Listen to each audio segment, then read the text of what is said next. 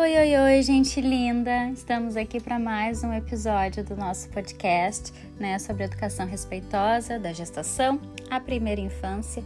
E hoje é o episódio 8, que a gente vai falar sobre o que fazer com a criança quando a gente tem que voltar para o trabalho, né? Quais as melhores e piores opções.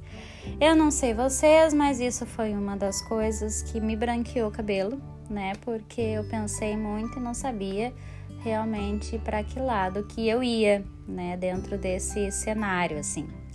Eu sou a Paula Lucena, sou consultora materna, sou baby planner e educadora parental em sono e apego seguro.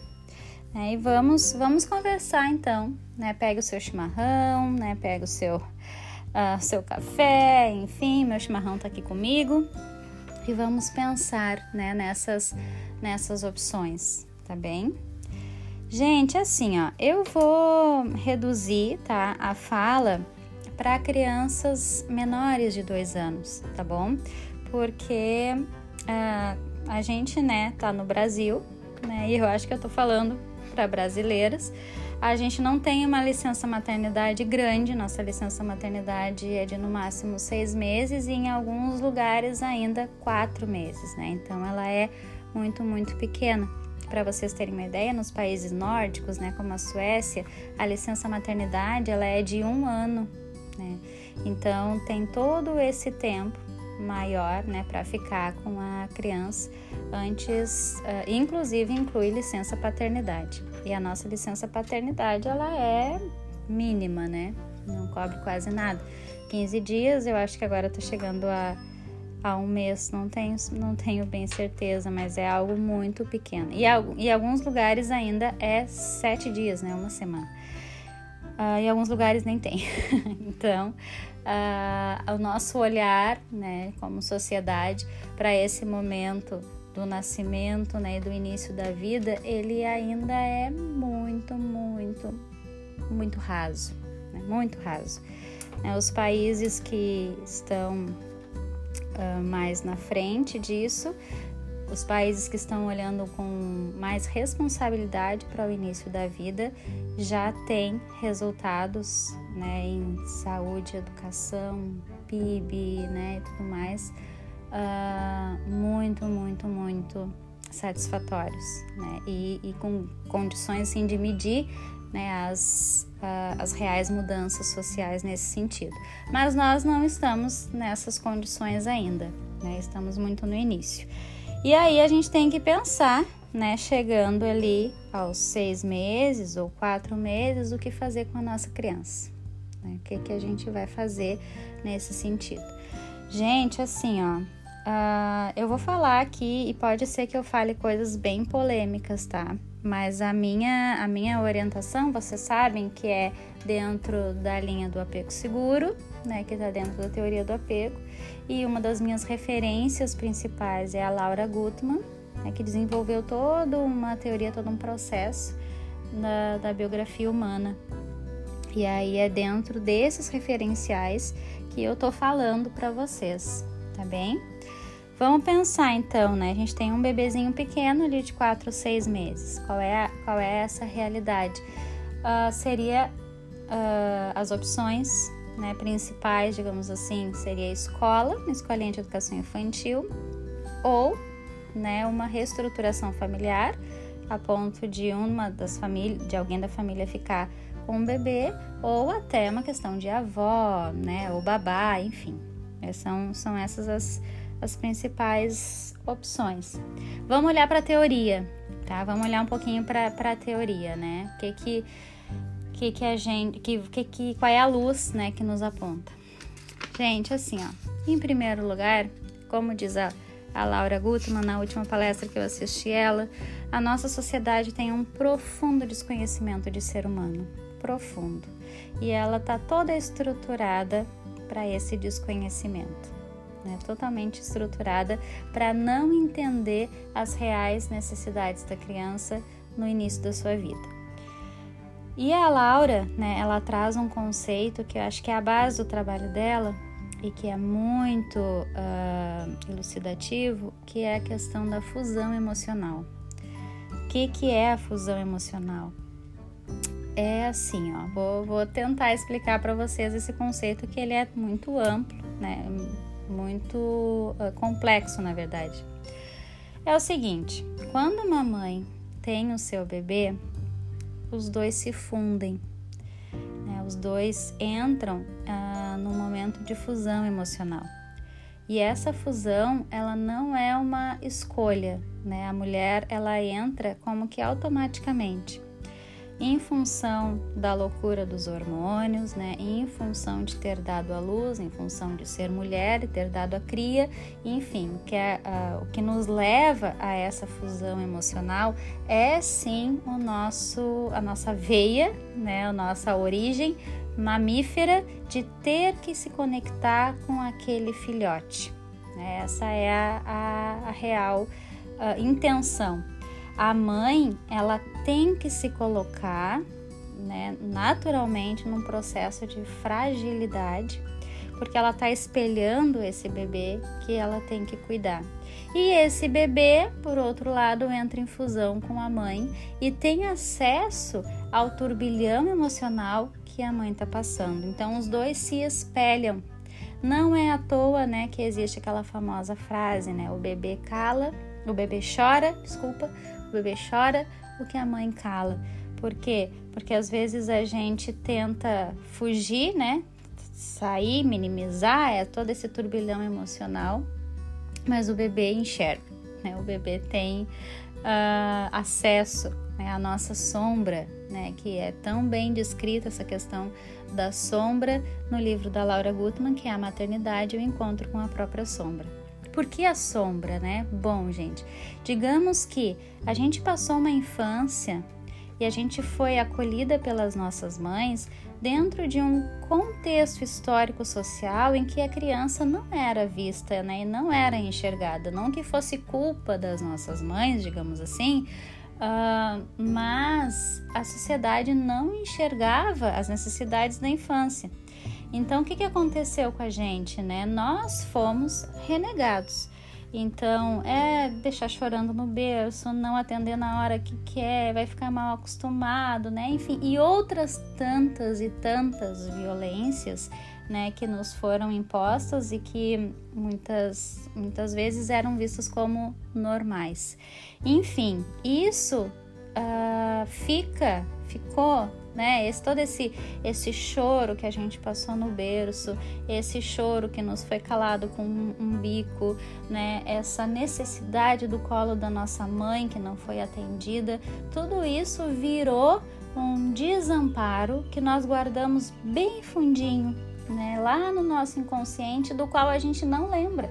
E aí fomos vivendo a nossa vida, né? E aí fomos nos desenvolvendo, crescendo, estudando, namorando, casando, né? Tendo os nossos empregos, conquistando a nossa vida, nossos direitos e tudo mais até que chega o momento da chegada do nosso bebê e nós somos uh, puxados, né, para essa fusão emocional, para essa fragilidade em que é necessária para nos conectarmos à nossa criança, mas ao mesmo tempo nós também nos conectamos com a criança que fomos.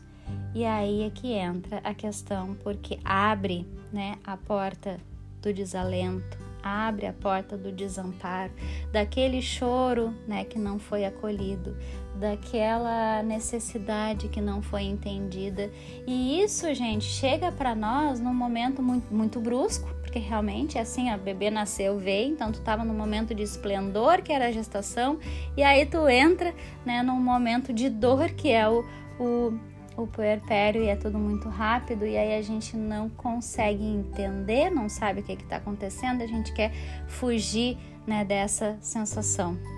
E aí ela faz uma analogia muito linda com uma banheira, né? A fusão emocional é como se fosse uma banheira, a banheira é o território emocional da mãe, em que os dois estão mergulhados, a mãe e o bebê. E aí os dois se com uh, a fusão acontecendo, né, uh, do jeito que precisa ser, os dois sentem o mesmo calor da água. A mãe diz também se a água está quente, o bebê responde que a água está quente, ou a água está fria, a mãe sente também. Se a água está fria demais, a mãe tem condições de abrir a torneira e esquentar, porque ela é adulta, né, que vai dar as condições para a criança se sentir bem, enfim.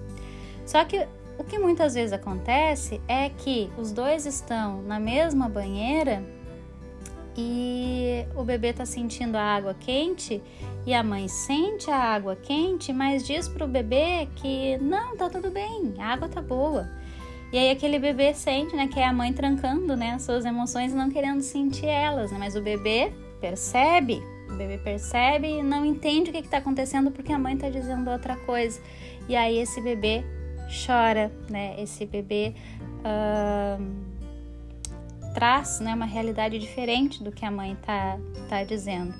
Ou ainda uma situação em que a mãe não aguenta ficar dentro dessa, dessa banheira, né? Porque a dor é, é muito forte, né? O desamparo, o desalento, enfim, que sofreu na sua infância é tão forte que ela sai da banheira. Deixa o bebê sozinho na banheira e ela sai da banheira. Que aí são situações mais graves, né? De depressão, que, que a mulher, então, ela realmente se distancia, né? De uma forma tão. Uh, uh, ela se bloqueia, né? De uma forma tal em que ela não, não consegue enxergar a sua criança, né? E esse seu estado. Enfim, fusão emocional, né? Seria isso. Como eu disse, é um conceito, né? Complexo. Tá no livro da maternidade o encontro com a própria sombra da Laura Gutman e tá em outros, em outros livros dela, tá? Uh, mas o que, que acontece, gente? Essa fusão emocional significa que o bebê precisa da mãe e a mãe precisa do bebê. Isso é mamífero, tá? Isso é real. Então, o bebê, uh, ah, para ficar bem, construir né, uma relação, construir. E aí a gente pode até pegar a neurociência aqui, né?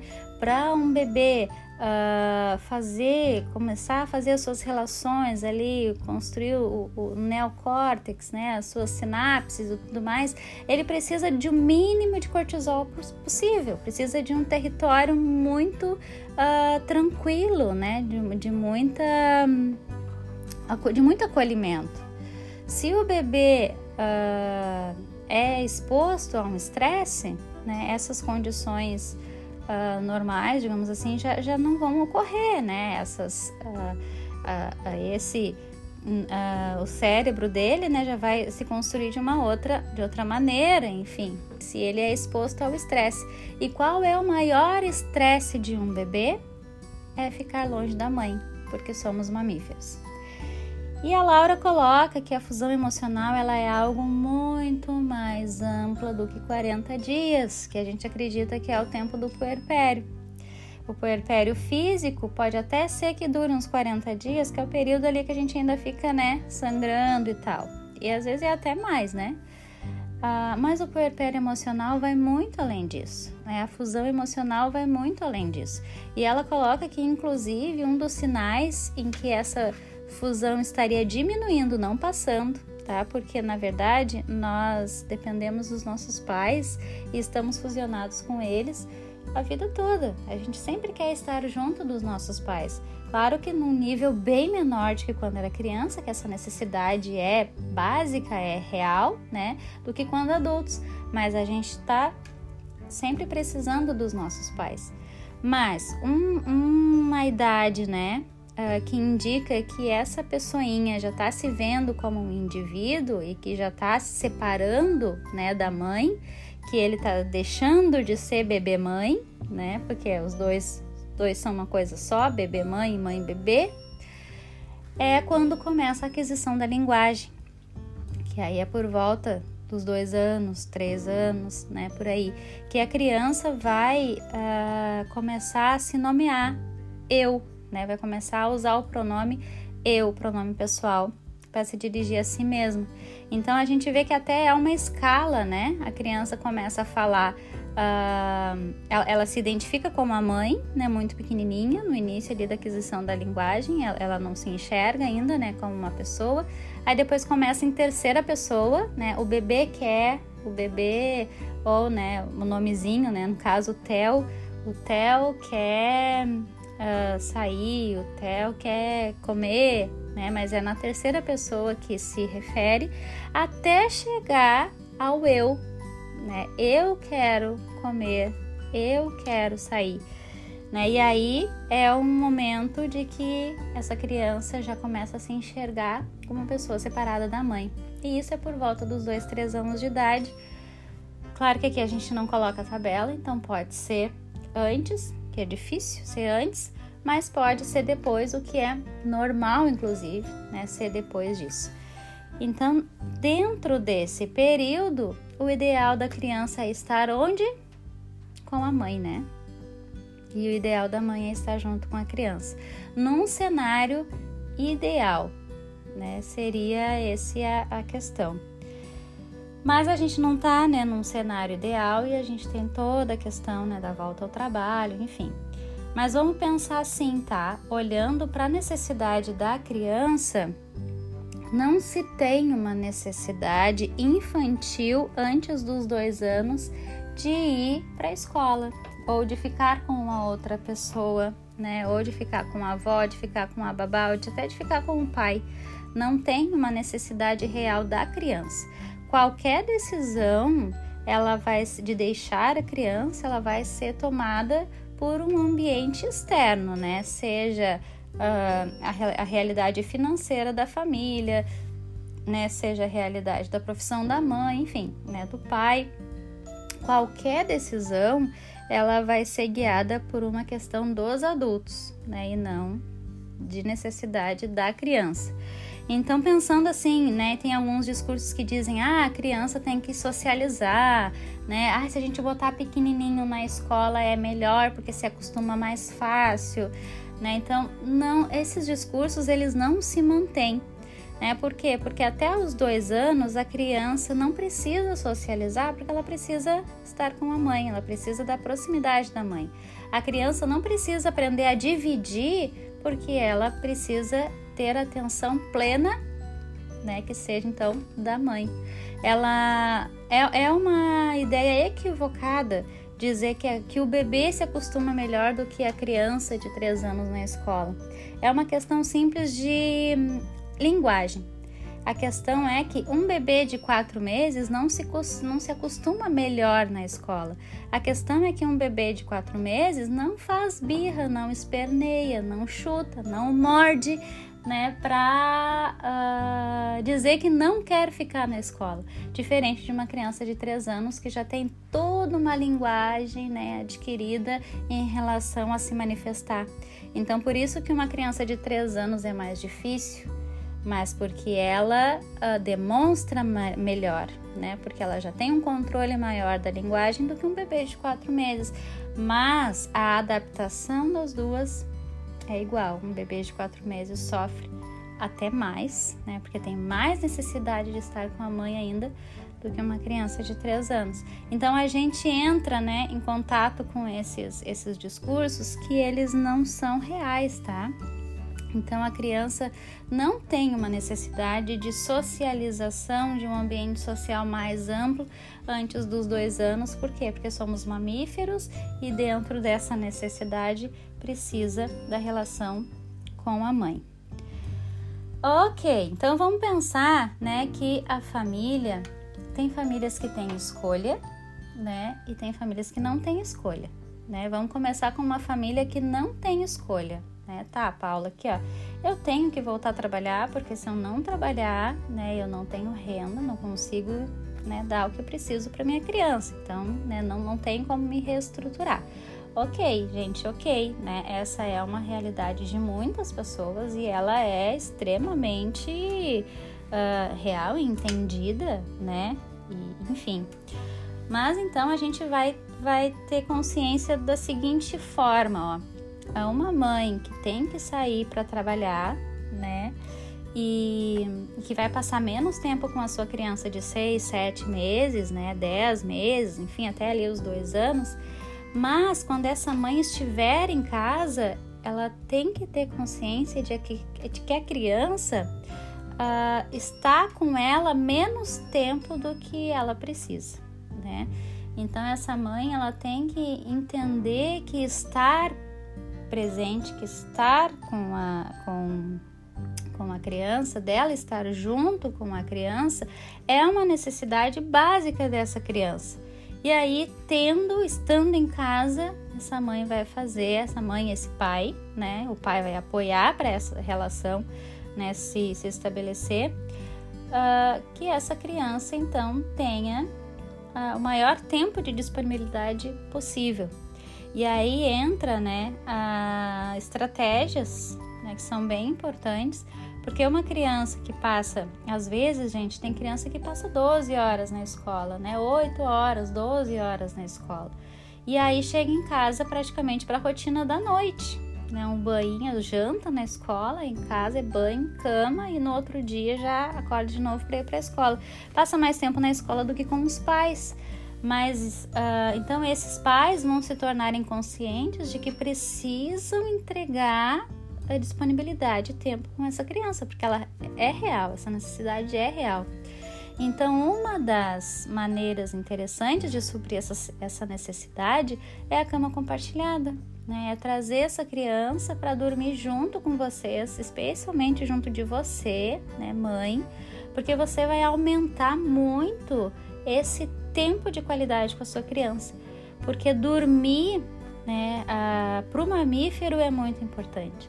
Então, dormir próximo ao corpo da mãe, né, sentindo o aconchego do, do corpo da mãe, é extremamente benéfico para todas as relações todas as conexões neurais que a criança vai estar tá formando ali, vai diminuir o cortisol, né? Vai diminuir todo o estresse que ela passou durante o dia, porque ela vai estar num ambiente de estresse, porque é um ambiente social uh, em que ela não está preparada ainda, né? Uh, não tem maturidade cerebral para agir dentro desse, desse ambiente, então ele vai gerar um, um cortisol mas que à noite vocês juntas vão né, baixar esse nível, estabelecer uma relação para que essa criança tenha então a sua necessidade uh, satisfeita. Então é uma, é uma ótima abordagem, uma ótima estratégia. Sem falar em final de semana, né, gente? Então todo todo o tempo que essa família se dedicar a essa criança, tendo uma rotina né, de trabalho muito uh, puxada né, durante a semana, quando está com criança, a prioridade é a criança, porque vai entender que a criança precisa disso. Né? Então, os adultos é que vão fazer, vão ter esse entendimento e vão formular estratégias para entregar o que essa criança precisa. Né? Então, vocês olhem que já é uma relação muito consciente, né? muito diferente uh, de não ter consciência da história, né? De, de muitas vezes passar a criança né, na escolinha o dia todo, chega em casa, vai cada um dormir, no outro dia, né, que se desconecta dessa, dessa realidade infantil tá bom? Agora, para você que tem escolha, né? Digamos que tá, Paula, eu tô sabendo, né, de, de tudo isso, entendo, né? E vamos reestruturar a nossa, a nossa família, né? Como é que, que é melhor, né? Ok, gente, então assim, ó, uh, dentro de uma reestruturação familiar, o melhor para a criança é ficar sempre com a mãe, né, em primeiro lugar, não tendo a possibilidade da mãe, uh, o pai, porque seria né, o, o, o, segundo mais próximo, não tendo pai, então vem um avô, um tio, né, ou até uma babá, que aí se, se permite pelo menos a criança ficar dentro do ambiente da sua casa, né, que isso também é, é importante. Então, tendo a possibilidade de reestruturação, se mantém o mais próximo do ambiente uh, familiar, né, possível. Então, com poucas, uh, pouca interação social e que essa criança tenha o maior tempo de disponibilidade do cuidador possível, tá bem? E aí, assim, né? O que, que eu quero colocar bem, bem, bem importante em relação a isso, né? Digamos que é uh, se resolva que essa pessoa vai ficar com uma criança, o cuidador, e esse cuidador é a mãe. Aí vocês vão dizer assim: ah, mas essa teoria, isso é teoria que quer conservadora, né? Que quer colocar a mulher dentro de casa com os filhos de novo, né? Quer tirar a mulher do mercado de trabalho, né? Enfim.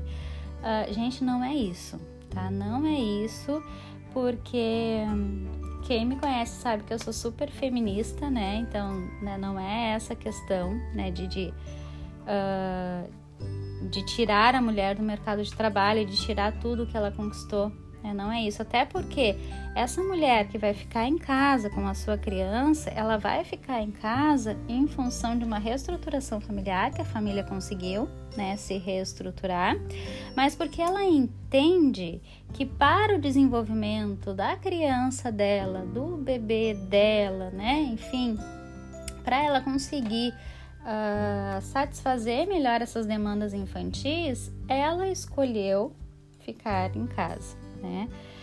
Uh, e isso é muito para satisfazer as necessidades da criança. Então essa família, uh, esse pai, né, essa parceira, enfim, independente de como a família esteja estruturada, vai buscar dar todo o apoio que essa mulher precisa, né? Todo o apoio emocional, financeiro, enfim, para que essa mulher fique bem para atender as demandas dessa criança. Essa mãe é uma mãe que ela vai estar, uh, que ela vai praticar o autocuidado, porque ela entende que ela tem que cuidar de si mesma para estar bem e ficar com uma criança. É uma mãe que vai ter apoio para quando precisar, ela vai ter uma rede de apoio, ela vai estruturar uma rede de apoio para sempre que ela precisar, né? seja ficar com uma criança, seja alguém para cuidar da criança, seja para, enfim, N situações, ela vai ter essa estrutura. Né? Então, é completamente diferente de uma realidade de patriarcado em que a mulher era obrigada a ficar em casa com as suas crianças, ou até quando era uma escolha, mas que a criança não era prioridade, né? que a criança e a mulher não eram uma prioridade da família. Né? Então, dentro de uma sociedade patriarcal, a gente continua girando em volta do trabalho e do trabalho do homem né? Mesmo essas mulheres que ficam em casa, né, dentro de uma visão patriarcal conservadora, essas mulheres não são vistas. Né? É uma mulher que sobrecarregada, é uma mulher que acaba uh, juntando muitas tarefas, né? É cuidar da casa, é cuidar das crianças, é cuidar do marido, né? Muitas vezes, que gera uma sobrecarga nessa mulher que vai, inclusive, uh, fazer mal para a relação com as crianças dela, né? Então, aquela coisa assim de, ah, eu larguei tudo para ficar com os meus filhos, opa, vamos pensar, né? Não é, não é isso que se quer, não é essa relação que se quer, né? Uh, porque não é essa relação, não é estabelecer essa relação de tirar a mulher do mercado de trabalho, né? mas é estabelecer um olhar diferente para essa mulher que vai ficar em casa cuidando dessa criança, é com consciência, né? não é com obrigação, tá? Então é bem diferente. O olhar daquela mãe que, que é obrigada a ficar em casa ou que fica em casa uh, mesmo que seja por escolha, mas que ainda está muito centra centrada né, nessa visão do homem, enfim, ela, é, ela não é a mesma coisa. Tá? Ela não é a mesma coisa do que uma família que vai se reestruturar para que a mãe fique em função das necessidades da criança, que no outro caso não é as necessidades da criança que está sendo olhada, é, às vezes é uma questão financeira mesmo, tipo, não vamos poder pagar a escola, não vamos poder pagar babá, então a mãe que fica, né? A mãe que, que, que se coloca à disposição. Então não, hum, não é essa, tá? Não é esse olhar. É uma escolha centrada no, nas necessidades infantis, é uma escolha centrada nas necessidades da mulher e essas pessoas, né, a rede de apoio, especialmente marido, pai, né, companheira, enfim, vai dar todo o apoio que essa mulher precisa. A gente está longe, né, dessa situação ainda, né, especialmente dessa situação ideal em que a mãe fica em casa com as crianças e é, é, é totalmente apoiada, né, pelos seus companheiros e pela sua rede de apoio, mas é um caminho, né, que nós mulheres somos responsáveis por uh, agir, né, por uh, traçar, digamos assim, né? Buscando informação, buscando conhecimento, buscando auxílio, apoio, né? Sempre para que nós consigamos assim cada vez mais enxergar essas necessidades das nossas crianças, né, e fazer com que elas sejam atendidas. E às vezes é só a gente que enxerga, tá? É só a gente como mãe que consegue ter uma conexão maior com as crianças e trazer, levar isso para os outros, né? Levar isso para a avó, levar isso para o pai, né? Conseguir trazer para o pai, porque também é uma relação muito difícil, né? Quando a mãe enxerga uma coisa e o pai enxerga outra, tá bem? Ah, então é, é pensando, né, em toda essa toda essa relação de patriarcado, vamos pensar o seguinte, gente. Uh, dentro dessa nova relação em que a mãe ou o pai, enfim, a pessoa que fica em casa com a criança, ela fica em casa para atender as necessidades da criança, que é uma necessidade de atenção plena, né, uma necessidade de acolhimento muito grande, né, porque tá em formação, porque tá com o cérebro em formação, porque precisa de regulação emocional e essa regulação emocional é externa, ela vem, ela vem do adulto preparado, então tu tem todo esse entendimento. Né, de infância. E essa infância, essas crianças, elas são os adultos de amanhã. Então, ah, ficando em casa, né, priorizando essa realidade de uma infância num ambiente mais caseiro, a gente está contribuindo para a mudança social de amanhã. Então, se a gente quer destruir patriarcado, né, se a gente quer revolucionar e tudo mais, gente do céu, não é querendo mudar da porta da nossa casa para fora, né? Não é lutando contra a sociedade, né? Não é, uh, enfim, né? Não é querendo acabar com as classes sociais, mas é sim olhando para nossa criança, né? É vindo para dentro de casa, é vindo para dentro de casa, é vindo para dentro de nós mesmos, né? reconhecendo as nossas dores, entendendo as nossas dores, nos autoconhecendo e aí nos conectando com as com a nossa criança. É a partir deles né, que a gente vai conseguir uma mudança social profunda.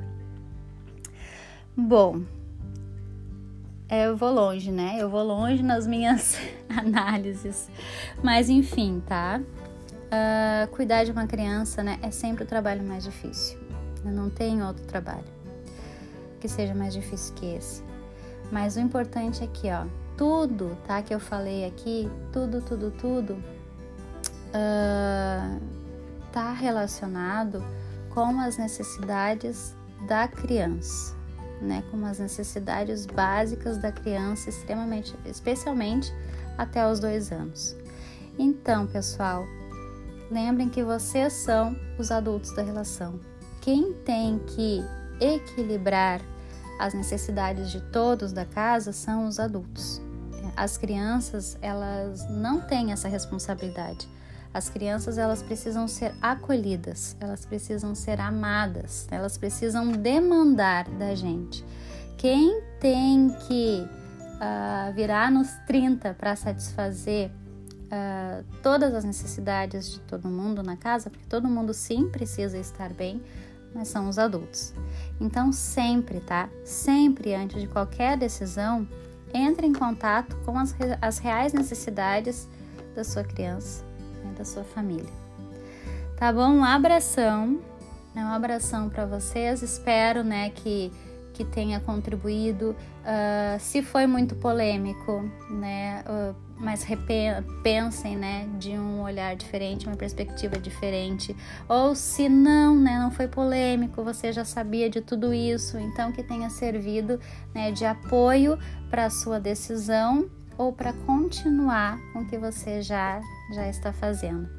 Tá bom? Um abraço, um abraço para vocês. Fiquem bem e até mais.